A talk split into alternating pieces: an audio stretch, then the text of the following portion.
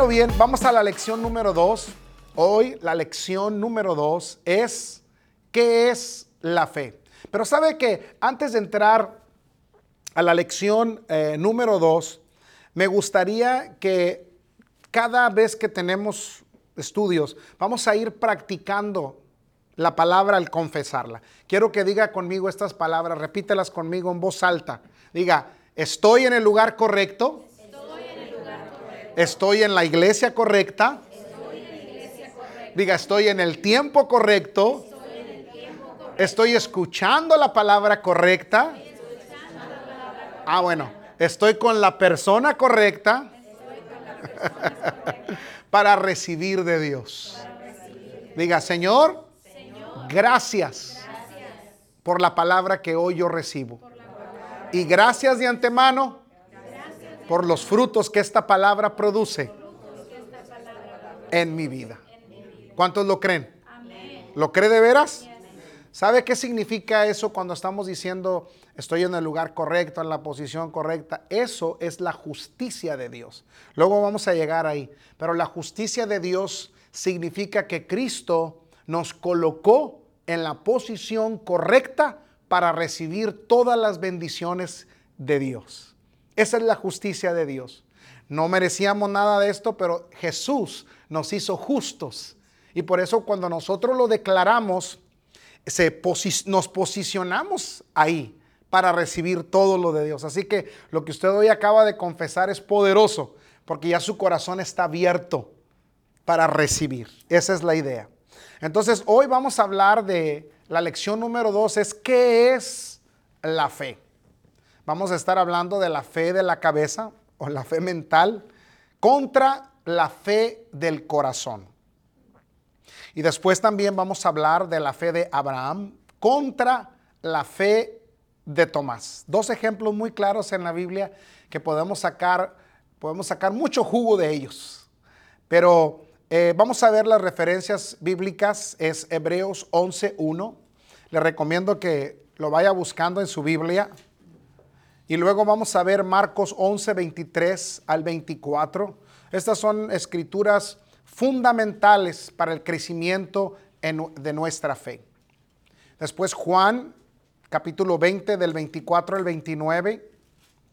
Y luego Romanos 4, 17 al 21. En ese primero de Hebreos 11.1 vamos a definir lo que es fe. En Marcos 11.23 es, el, es la escritura donde el Señor Jesús habló de aquella higuera que se secó. ¿Se acuerda aquella higuera que él secó? y que le dijeron sus discípulos, Señor, mira la higuera que maldijiste se secó. Vamos a hablar de ello. Y luego Juan 20, del 24 al 29 es la historia de Tomás. Y en Romanos 4 del 17 al 21 es la referencia de Abraham para entender qué es la fe y también entender qué diferencia hay de la fe de la mente, de la cabeza, contra la fe del corazón y la fe de Abraham contra la fe de Tomás. La verdad central es la fe, es apoderarse de las irrealidades de la esperanza y traerlas al reino de la realidad. Ay, qué hermoso, ¿verdad eso? Vamos, con nuestra fe nosotros traemos, fíjense, de lo irreal a lo real. Por ejemplo, eh, es, eh, eh, realmente estás sano, quizás los síntomas digan que no, pero la fe trae eso irreal a lo real. Eso es lo que vamos a hacer ahora. Por eso, hermanos, es tan importante que usted y yo crezcamos mucho en la fe. Porque la fe es lo que le va a dar sentido a las promesas de Dios. Siempre usted va a estar escuchando fe de nosotros por todas partes fe para eh, eh, eh, hacer un negocio, fe para sanidad, fe para nuestros hijos, fe, fe, fe, fe. y por eso el Señor la dejó tan, tan pequeñita con dos palabras, para que lo podamos entender. Y hoy va a entender una declaración, una, una definición muy interesante. ¿Ya notaron? Muy bien, vamos a ver Hebreos 11.1 Vamos a ver varias versiones de la Biblia. Si usted no sabe lo que es una versión, la Biblia, recuerde que el Antiguo Testamento fue escrito en hebreo, el Nuevo Testamento fue escrito en griego y en arameo, y ha habido muchas traducciones a través de la historia. Y bueno, hoy tenemos muchas versiones de la Biblia que eh, presentan de diferentes ángulos como el griego eh, es muy rico, eh, así como el hebreo. Entonces le, le da varias perspectivas y ángulos a una escritura para que la podamos entender. En otras palabras, no tenemos excusa. Hay mucho de dónde agarrar para entender lo que Dios nos quiere decir. Vamos a ver varias versiones con respecto a lo que es la fe. Es la única palabra, aparte del amor, que Dios nos da una definición clara y específica de lo que es la fe. Y se escribió todo un capítulo en la Biblia, eh, entendiendo con esto que es muy importante. ¿Sabe lo que le estoy diciendo? Por ejemplo, ah, a veces cuando mis hijos estaban pequeños en la casa, le decía, Suriel, ven para acá. Y no venía. Y la segunda, Suriel, que vengas para acá. Te estoy hablando. Y no venía. Pero a la tercera ya no le decía, Suriel, ven para acá. Le decía, Víctor Suriel, que vengas para acá. ¡Pum! Se venía rápido, ¿no? la insistencia, pero ya cuando lo escuchó serio, por eso el libro de Hebreos capítulo 11 habla tanto de la fe, porque el Señor Jesús, el que dijo, el que tenga oídos para oír, que oiga, como diciendo, no seas cabezón, pon atención, aquí hay algo importante para ti. Vamos a ver lo que dice en la versión de la traducción del en lenguaje actual. Confiar en Dios es estar totalmente seguro. ¿Cómo? Totalmente seguro. Parcialmente seguro. Totalmente. seguro de que uno va a recibir lo que espera. ¿Cuántos de ustedes trabajan aquí? Ok. Usted trabaja por un salario. Pero, ¿cómo es que usted trabaja confiando que le van a pagar. ¿Y qué si no le pagan? Ve donde ve cómo nosotros ya depositamos fe sin darnos cuenta. Esa misma confianza es la que Dios quiere que tengamos con respecto a sus promesas. Voy a trabajar creyéndole a Dios, sabiendo que al final del mes voy a tener el dinero para pagar la renta o el pago de la casa. Así como trabaja usted sabiendo, a usted no le, eh, no le pagan antes de trabajar, ¿verdad? Le dicen dando y dando, pajarito volando. Usted nos da las 40 horas y le pagamos las 40 horas. Y usted está confiando que el dueño de la compañía no, eh, no va a quebrar, está confiando que esa compañía sigue fuerte, que no va a cerrar de repente o se va a desaparecer como una compañía fantasma, que ya ha pasado. Bueno, aquí dice, estar seguro de que uno va a recibir lo que espera. Es estar convencido de que algo existe, aún cuando no se pueda ver. Qué bonita definición, ¿no es cierto? Esa es la fe, eso es lo que Dios dice. Vamos a ver la Reina Valera, que es la típica, es la que casi todos, bueno, la que hoy tenemos en nuestras manos. Es, pues, la fe, la que? La certeza. Una vez yo le reté a alguien con esto de la certeza, con respecto a la fe estaba un hermano y yo lo conozco, no quise, eh, no me hubiera atrevido a hacer esto si no lo conociera, pero yo conocía, es uno de nuestros líderes.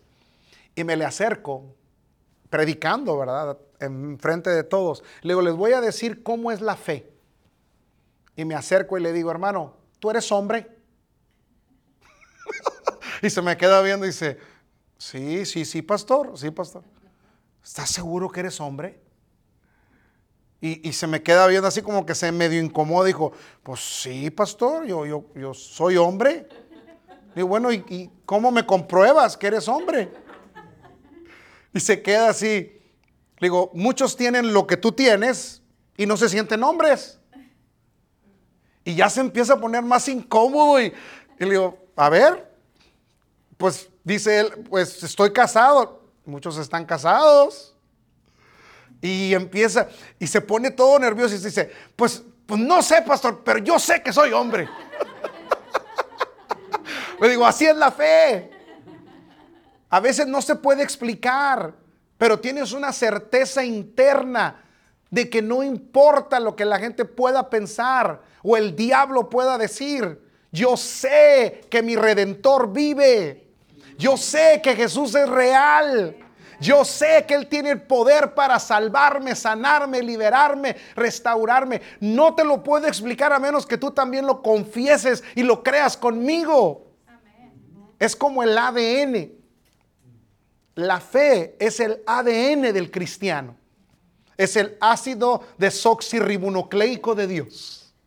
Uh, me puse muy eh, filosófico, no sé cómo se le diga eso, pero es el químico, muy químico, ¿verdad?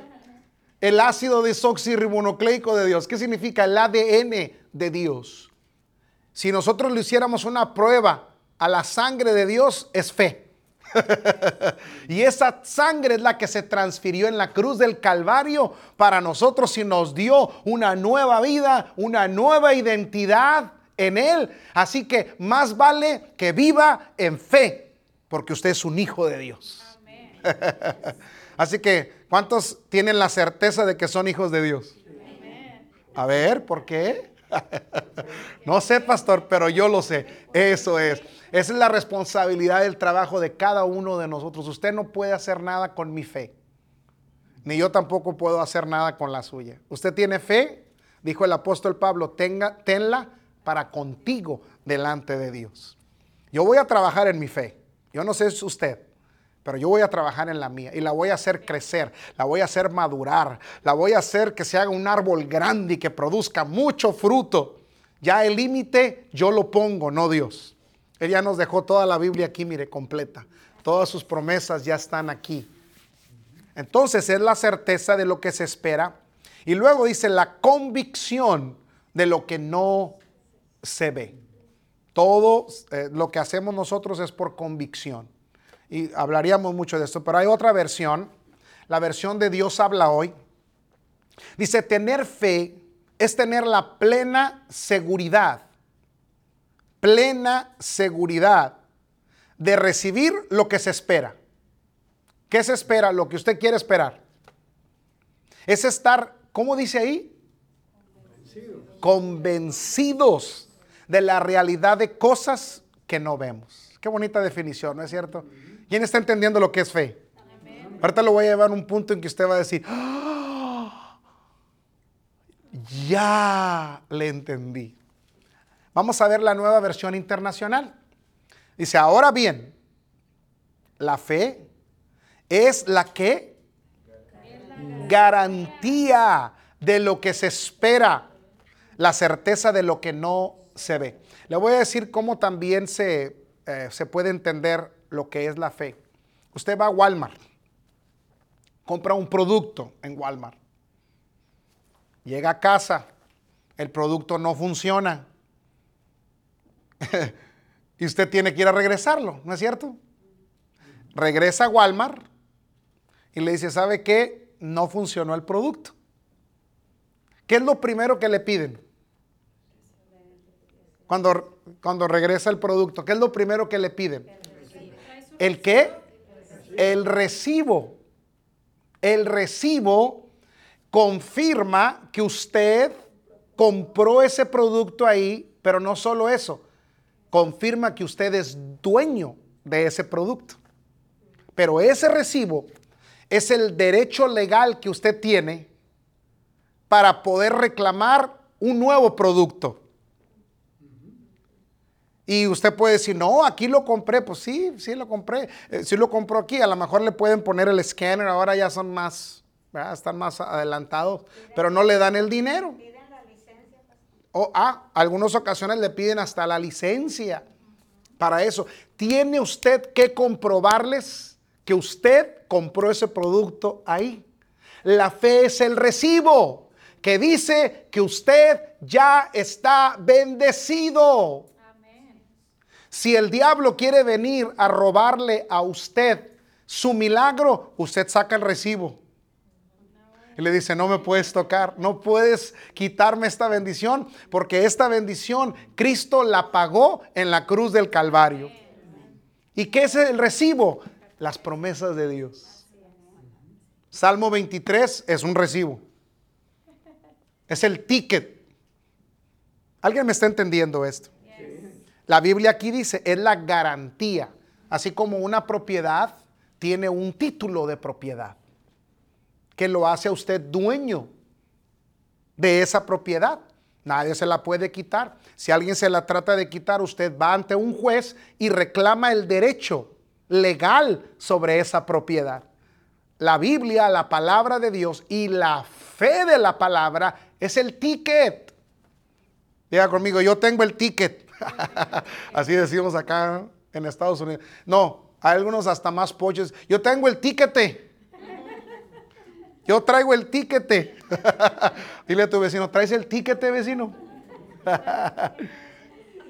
¿Por qué cree que a veces el diablo nos roba las bendiciones? Porque no tenemos nada con qué reclamar. Nos hace como él le da la gana. Porque viene con sus mentiras y no sabemos cómo responderle. Le voy a dar un ejemplo. ¿Se acuerda usted de Jesús cuando fue tentado en el desierto? El diablo lo tentó. ¿Y con qué ¿Con qué se defendió Jesús? Escrito está. El ticket. Escrito está. Escrito está. Escrito está. Lo, eh, eh, lo confrontó y lo venció con la palabra. Esa es la fe. La fe es la palabra creída y actuada, operada a través de nuestra boca y creída en el corazón. No, Señor, usted no me puede tocar. Diablo mentiroso, tú no me puedes tocar. Enfermedad, tú no me puedes tocar. Cáncer, tú no me puedes tocar. Porque tengo promesas más grandes que la maldición de la ley y que la maldición del cáncer. Con cualquier enfermedad que sea. Tenga el ticket. Agárrese del ticket. Eso es la fe. Es su certeza. A veces la ¿Perdón? A veces tiramos los, recibos, ¿verdad? Los traemos por ahí. Yo ya me pongo más abusado, mi hermano. Yo le tomo foto. La certeza, dice, es la garantía de lo que se espera, la certeza de lo que no se ve. Mire, ahí está. ¿Sabe qué es la fe? Diga conmigo, la fe, es. Esa es la definición más simple que usted jamás pueda usar de la fe. La fe no es algo que fue. La fe no es algo que va a ser. La fe es algo que es ahora. ¿Cuándo usted va a creer las promesas de Dios? ¿Cuándo usted va a creer que ya es sano? ¿Cuándo usted va a creer que ya tiene los recursos financieros para cancelar esa deuda?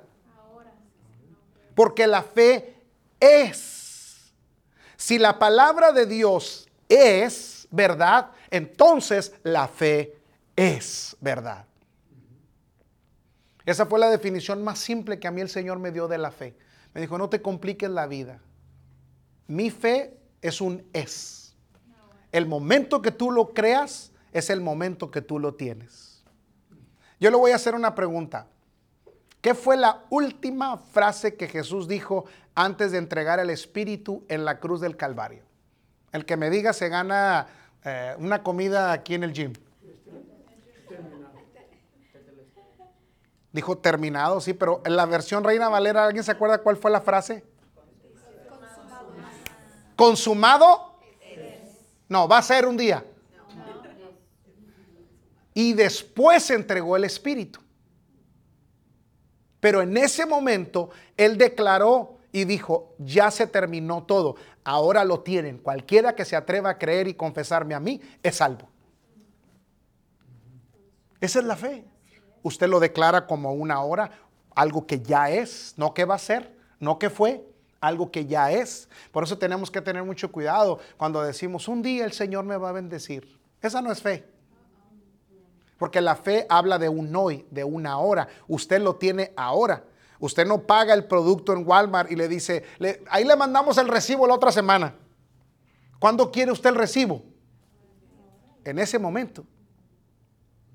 Entonces, la, ¿qué es la fe?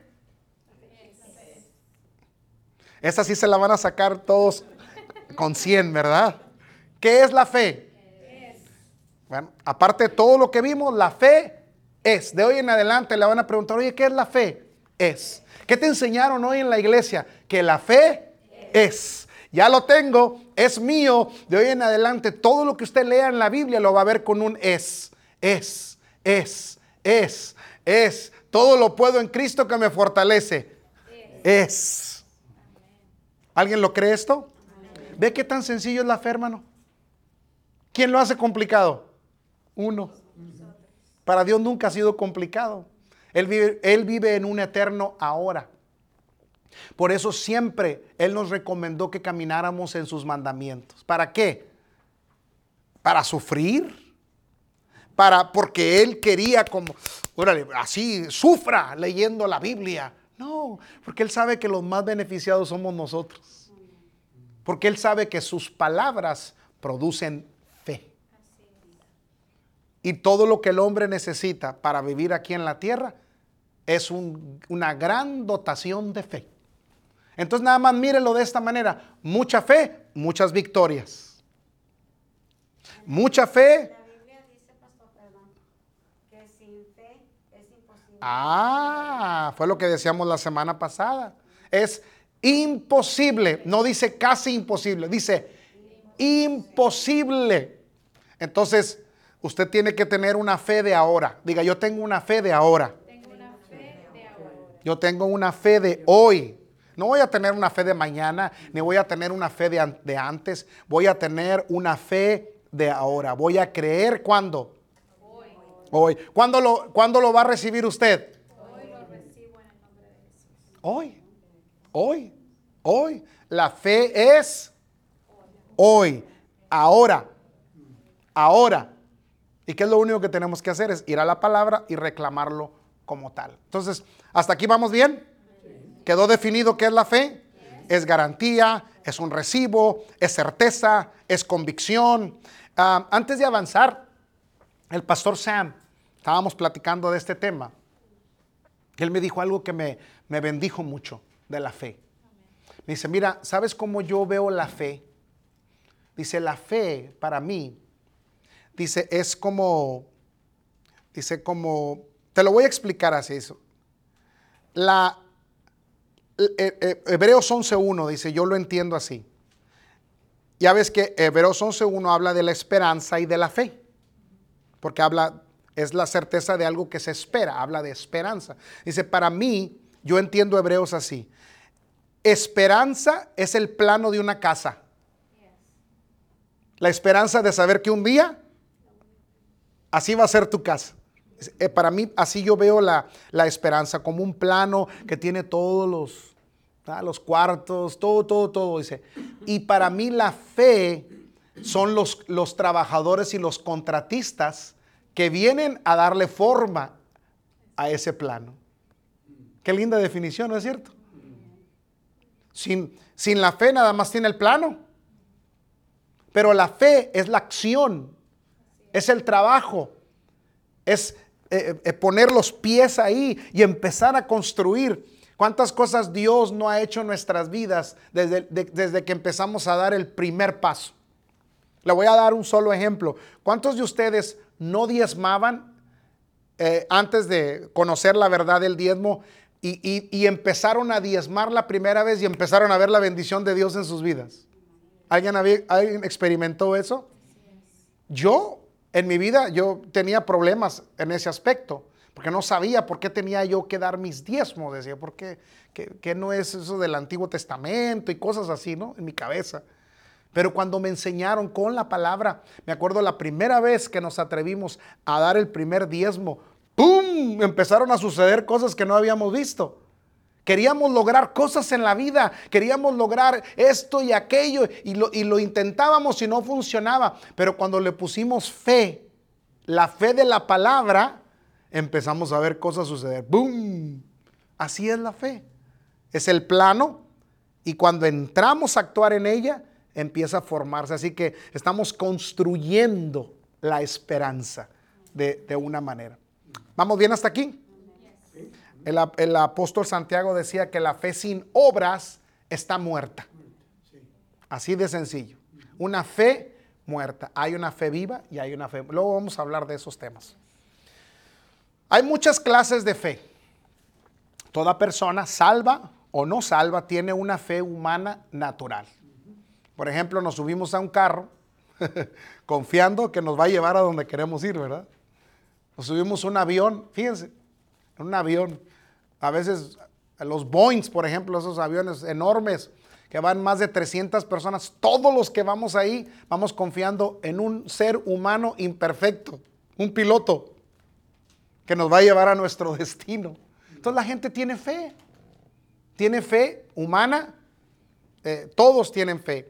Eh, eh, nada más que la que estamos hablando aquí, estamos hablando de otro tipo de fe. La fe, en otras palabras, es a poder, bueno, déjeme, me regreso un poco. Nosotros estamos hablando de la fe sobrenatural, la de Dios. Le voy a dar un ejemplo. Por ejemplo, ah, vamos a ver un hombre que haya sido muy, no sé, o que sea muy exitoso en este tiempo. Eh, vamos a pensar en un hombre que haya logrado muchas cosas. ¿Quién? Por ejemplo, Elon, ¿cómo se llama? Musk. Ese hombre ahorita es, es el, eh, todo lo traemos en la boca por las cosas que ha logrado. Vaya usted con ese hombre, ese hombre ha logrado muchas cosas en su vida, pero vaya y llévele un muertito y dígale, resucítalo. Tú has logrado muchas cosas en la vida. Ese hombre le decía, ¿sabes qué? No, pues ese no es mi departamento. Yo tengo fe para otro tipo de cosas. Esa es una fe diferente. De la que le estamos hablando aquí es de la fe sobrenatural, la de Dios. Antes de empezar eh, esta clase, yo hice una, una cápsula en las redes sociales y explicaba que el descubrimiento más grande que el hombre puede hacer no es el que hayan descubrido el, descubrimiento de la medicina, la tecnología o cualquier otro descubrimiento. El descubrimiento más grande que podamos nosotros tener o descubrir es el de la fe de Dios. Cuando descubrimos cómo funciona y cómo opera la fe de Dios, esa fe nos va a llevar a la eternidad y nos va a ayudar a tener una vida exitosa aquí en la tierra. Y yo ya le agarré. Yo lo único que voy a hacer es que voy a explotar al máximo esa fe. Y yo ya sé cómo obtenerla. ¿Usted también ya sabe cómo? Ya leíamos el hilo, ¿no? Así que si usted no lee la Biblia y no la cree, entonces ya no es problema de Dios, es problema suyo. Y es problema mío. ¿Sale? La fe, en otras palabras, es apoderarse de las irrealidades de la esperanza y traerlas al reino de la realidad.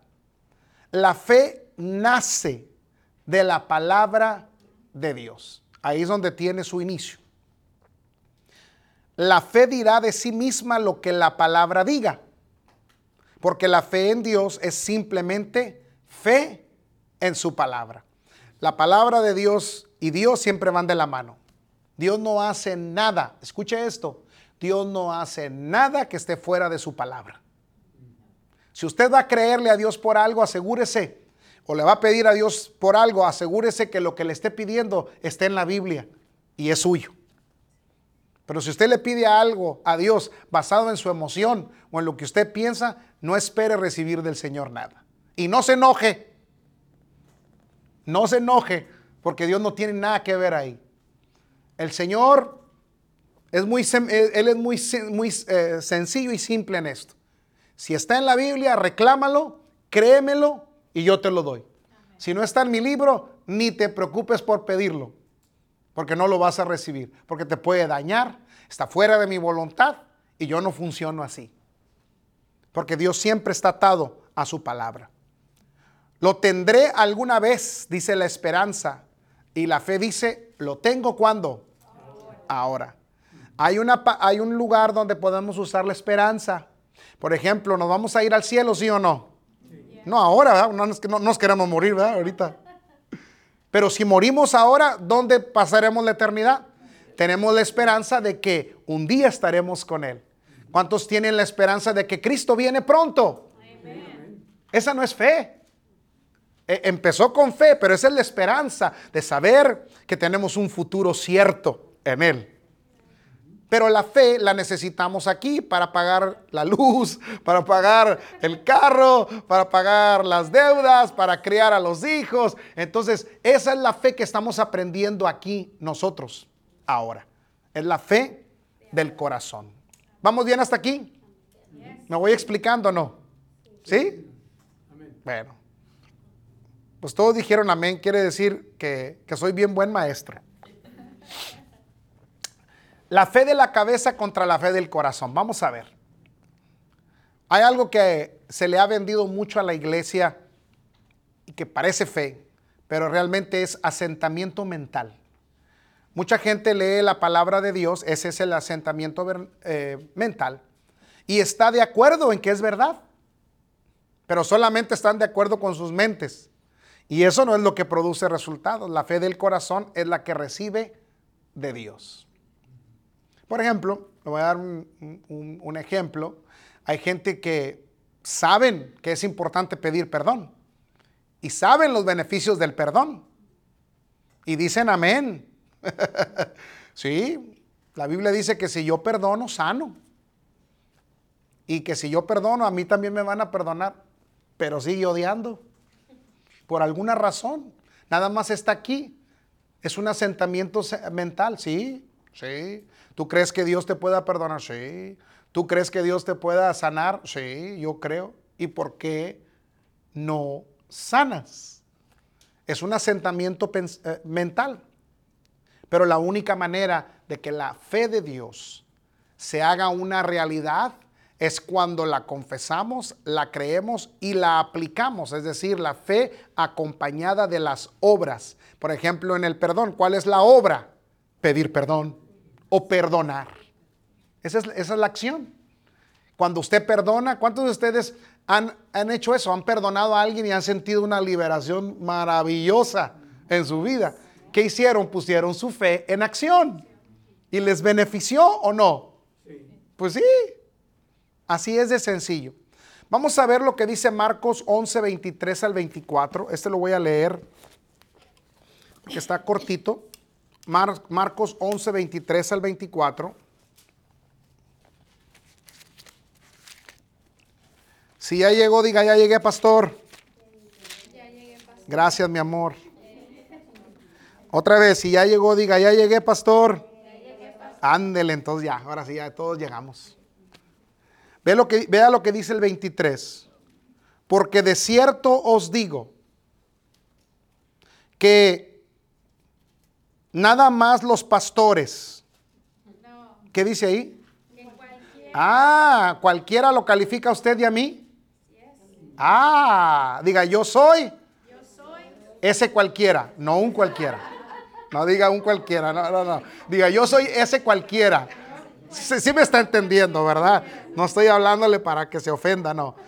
No está diciendo un cualquiera, no, no. Diga, yo soy ese cualquiera que dice Jesús que cualquiera que dijere a este monte, todo monte es cualquier obstáculo que usted tenga en la vida. Quítate y échate en donde? En el mar. Y no dudare en dónde. ¿Se acuerda lo que hablábamos de la fe del corazón? ¿Cómo, ¿Cómo se llega a la fe del corazón? ¿Se acuerda de la boca y el corazón? Hay que confesarlo y creerlo.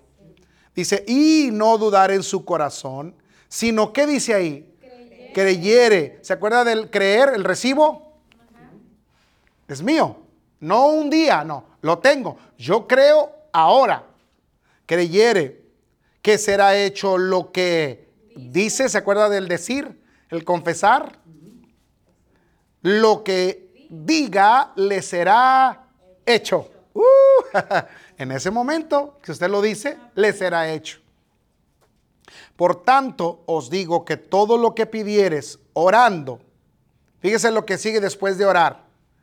Creed que lo recibiréis y os vendrá. Ahora usted ahora entiende por qué muchas veces no recibimos, porque oramos sin la segunda parte que oramos sin creer. Oramos para ver si le pegamos. A veces eh, la oración parece como si fuera, eh, eh, la, ¿cómo se llamaba ese juego que jugaban los domingos con Chabelo, no? La catapixia, ¿no? Vamos a orar a ver si le pegamos. a ver si Dios nos oye. Esa no es fe. Esa no es la fe que habla aquí la escritura. ¿Verdad? Esa es una fe humana. Usted puede tener una fe humana, ¿sabes qué? Pues le voy a pegar. Le voy a, le voy a dar a ver si le pego. Vamos a, vamos a ver qué. Pero no es la fe. El, el asentamiento mental dice, yo sé que la palabra de Dios es verdad. Yo sé que Dios ha prometido sanidad. Pero por alguna razón yo no lo puedo obtener. No lo entiendo. Sin embargo, la fe verdadera en la palabra de Dios dice, si la palabra de Dios lo dice, entonces así es. ¿Es quién? ¿Es ¿De quién es? Es mío. ¿Lo tengo cuando? Ahora, porque la fe es. La fe dice, lo tengo aunque no lo pueda ver. Uh, qué, qué hermoso, ¿no es cierto? Y esa es la fe a la que tenemos que, eh, eh, a la que queremos llevarlo a usted y yo quiero ir con usted, hermano, ahí. Queremos tener un tipo de fe. Mire, le voy a decir hacia dónde quiero llevarle con esto de la fe. Le queremos llevar a un nivel, a un punto en que simplemente sea imposible no creerlo. ¿Qué le parece eso? ¿Cómo es que no voy a creer la palabra de Dios? ¿Usted alguna vez ha visto un árbol de naranjas esforzándose por dar naranjas? Que pase por ahí, está tiemble y tiemble el árbol. ¿Qué estás haciendo? Aquí tratando de dar naranja. no, ese árbol si está bien enraizado, la temperatura está bien, ha tenido agua, la temporada es buena, ¿qué va a pasar? Así es nuestra fe. Estamos, cre- estamos alimentándonos de la fe y simplemente vamos a dar el fruto. Porque acuérdese, ese es nuestro ADN. Es quien es usted. ¿Vamos bien hasta aquí? ¿Sí? O le, o me, o me regre- o le hablo de política mejor. ¿Sí? Le hablo de, de fútbol. Ya tenemos demasiado de eso, ¿verdad? Vamos a hablar ahora de la fe de Abraham contra la fe de Tomás. Demasiados cristianos tienen una fe como la de Tomás, cuando deberían tener una fe como la de Abraham. Tomás dijo, si no veo, no creo, dicen acá. Mientras que Abraham no dudó ante la promesa de Dios, sino que se fortaleció en fe. Vamos a ver Juan 20, 24 al 29. Vaya conmigo ahí. ¿Está anotando todas las escrituras, hermano? Nadie me contestó. ¿Está, está anotando todas estas? ¿Sí? Juan 20, 24 al 29. Pero Tomás, uno de los doce llamado Dídimo, no estaba con ellos cuando Jesús vino. Le dijeron pues los otros discípulos, al Señor hemos visto. Él le dijo, si no viere en sus manos la señal de los clavos, y metiere mi dedo en el lugar de los clavos, y metiere mi mano en su costado, ¿qué decidió? Dijo, no creeré. Fíjese el poder de decisión que tenemos. Usted decide creer o no creer. Ocho días después estaban otra vez sus discípulos dentro y con ellos, ¿quién? Tomás. Llegó Jesús estando en las puertas cerradas y se puso en medio y les dijo, paz a vosotros. Ya esa fue la primera sorpresa, ¿no? Que ni siquiera tocó la puerta el Señor, nomás se apareció. Luego le dijo a Tomás, pon aquí tu dedo y mira mis manos, exactamente lo que, lo que había dicho él. Y acerca tu mano y métela en mi costado. Le pregunto, ocho días antes, ¿estaba ahí Jesús o no? ¿Sí estaba Jesús ahí o no? Físicamente no lo veía nadie, pero él estaba ahí porque le estaba contestando exactamente lo que él quería. Así que Dios siempre está presente en todo. Así que cuidado con lo que decimos. Cuidado con lo que desde hoy en adelante se atreva a usted decir. Cuidado. Que diga, no, pastor, ves que aguas, hermano Tomás. Porque el Señor te está escuchando. Y le dijo, acerca tu mano y métela en mi costado. Y no seas, ¿qué le dijo? Incrédulo, sino creyente. Mire, si yo le dijera a usted incrédulo, a lo mejor todavía se... Ah, está bueno, pastor, hombre. Hay muchas cosas que yo digo como pastor que la gente... Ah". Oiga, pero que Jesús se lo diga. Ándele chiquito. Ándele chiquito. Si yo se lo digo, a lo mejor por, pasa, ¿verdad? Pero el Señor Jesús, usted se puede imaginar la pena y la vergüenza que pasó Tomás, porque exactamente lo que él había decidido no creerle, el Señor lo confrontó y le dijo, yo no quiero incrédulos, yo quiero gente que crea. Y le dijo por qué. Entonces Tomás respondió y le dijo, Señor Dios, Señor mío y Dios mío. Jesús le dijo, porque me has visto, Tomás, creíste. No le está preguntando, se fija. Sé porque has visto, Tomás, creíste. Pero fíjese dónde lleva Jesús el nivel de fe.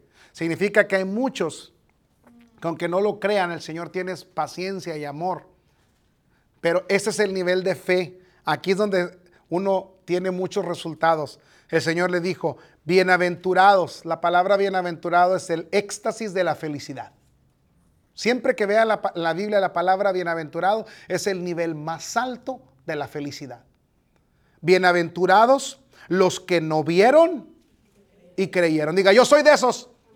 Dígale a su vecino, yo soy de esos, vecino. Vecino, yo soy de esos. You're talking to me. That's who I am. Ese es, ese es el que yo soy. Yo soy de esos. Yo soy de los que no tienen que ver y lo creo. Lo creo. Imagínense, hermanos, si todos los que estamos aquí, que somos como 10 mil, Gracias por creerlo conmigo. Imagínense si todos creemos lo mismo, ¿qué no lograremos hacer? Mm. Y no se haga, sí puede tener fe.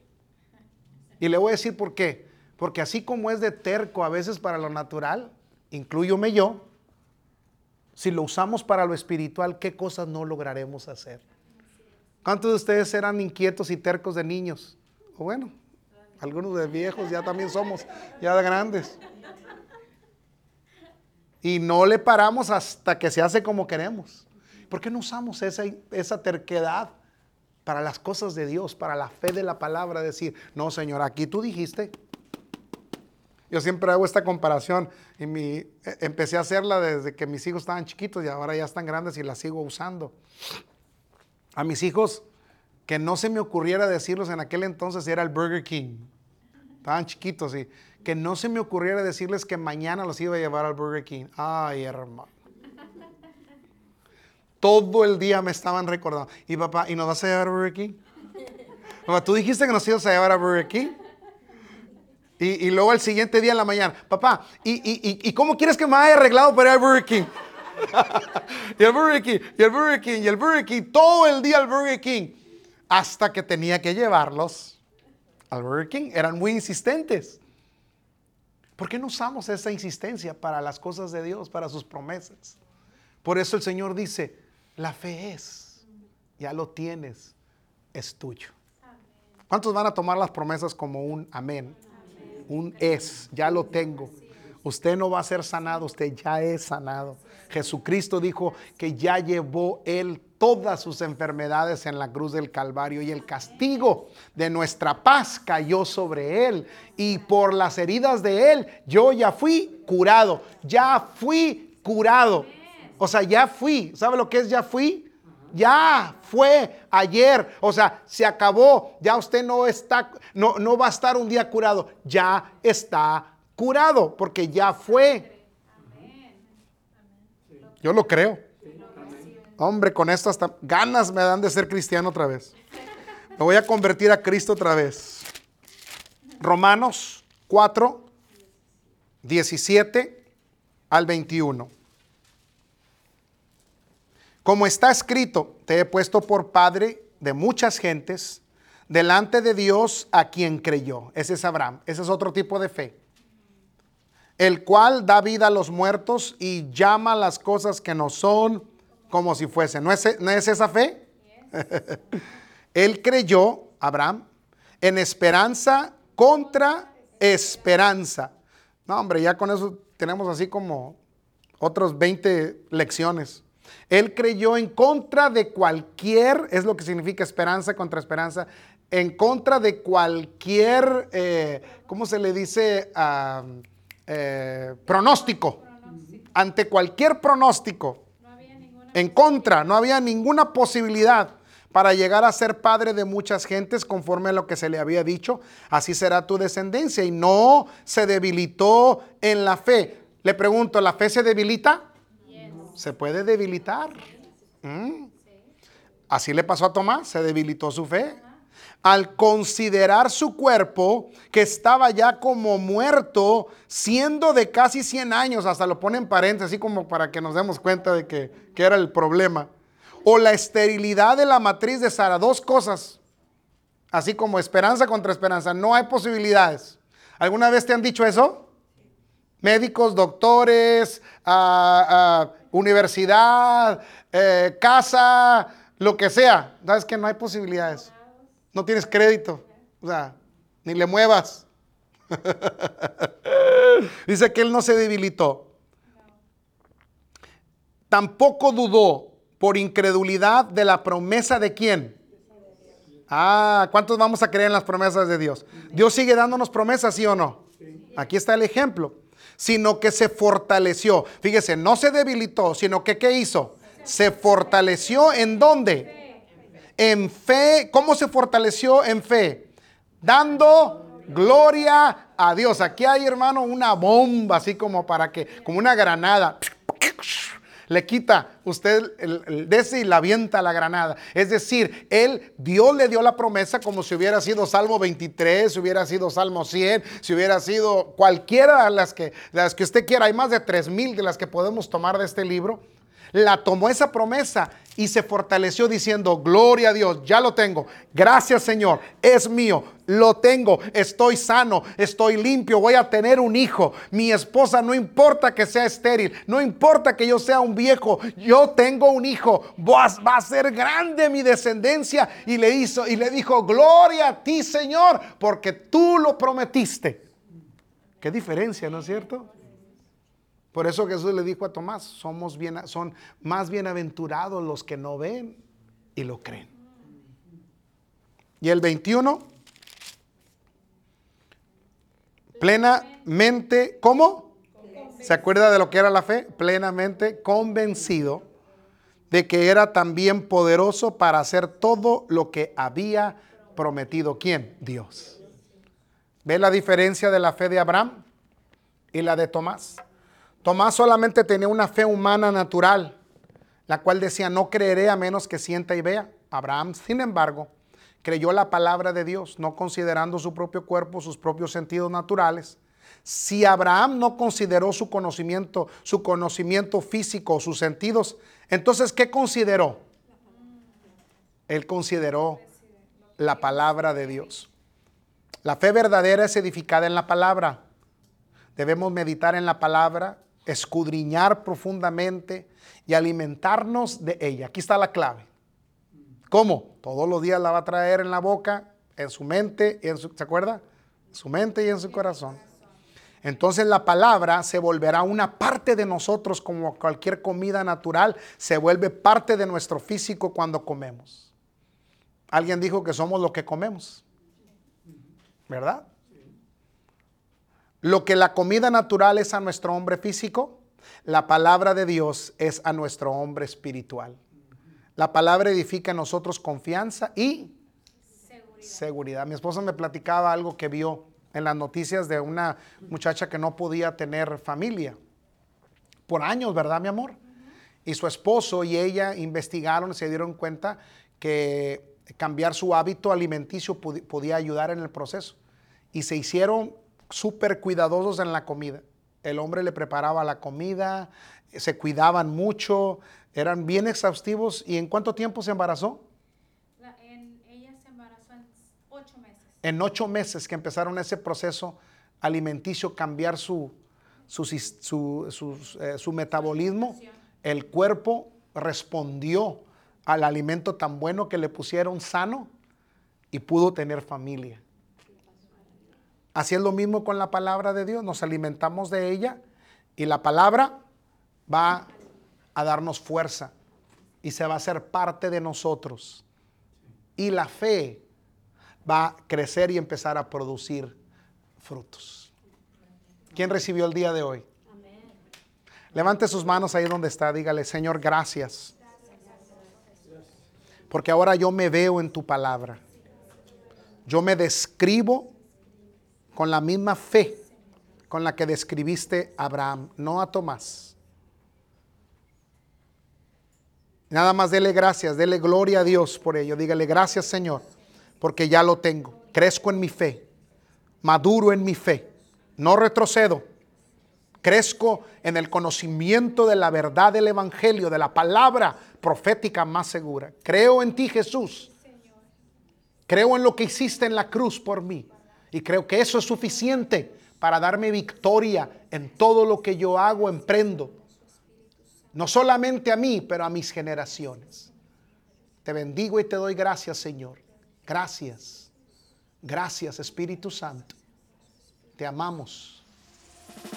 En el nombre de Jesús. Aleluya.